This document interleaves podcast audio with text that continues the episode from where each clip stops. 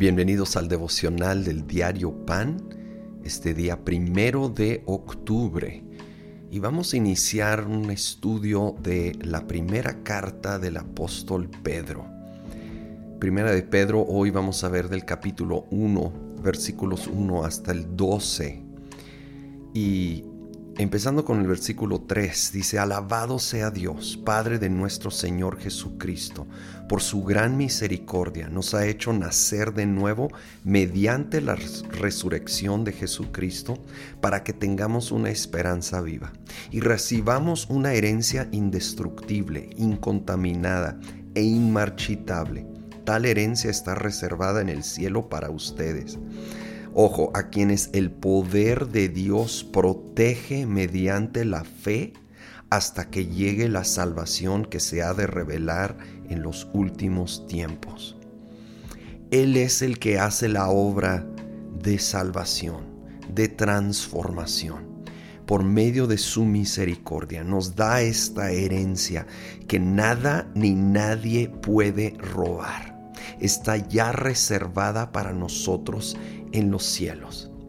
Y Él, por medio de su poder, de su gracia, protege esa salvación, protege esa relación que tenemos con Él hasta el día que ya seremos transformados en su presencia cuando partimos de nuestro tiempo aquí en la tierra podemos vivir con una esperanza viva, segura, confiada en todo momento, porque depende de Él y de su poder que nunca falla.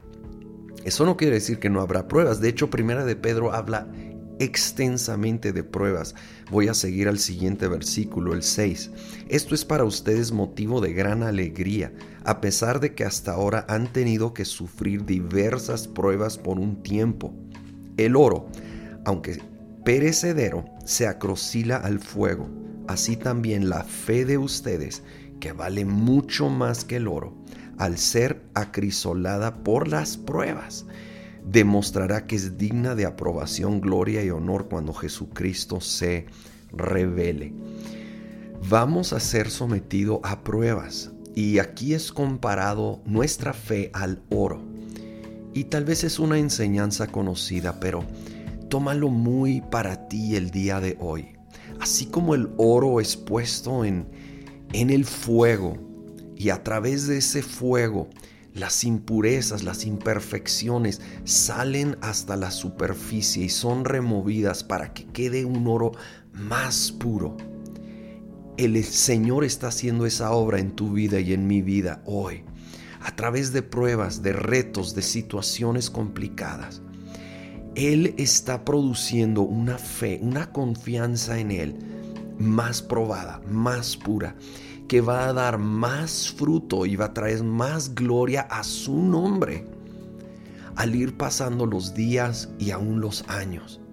Así que, aunque no es agradable en el momento para ninguno de nosotros, tengamos puesto la mirada en Jesús y en la recompensa, en el fruto, en la obra que Él está produciendo y preparando a través de esa prueba, esa situación difícil.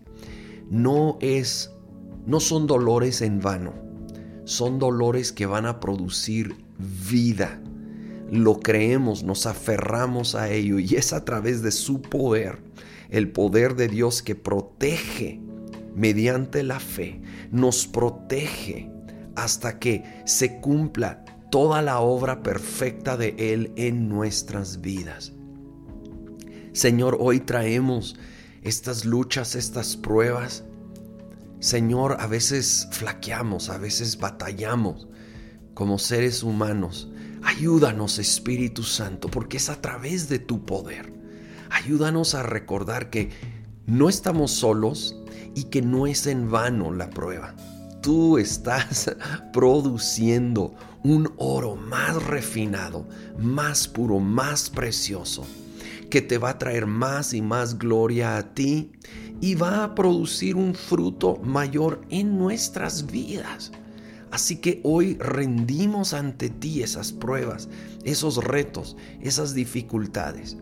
Reconocemos que tenemos una esperanza viva, viva para cada día, para cada momento y al final de los días, para esa salvación eterna reservada para nosotros en el cielo por medio de ti, en el nombre de Cristo Jesús.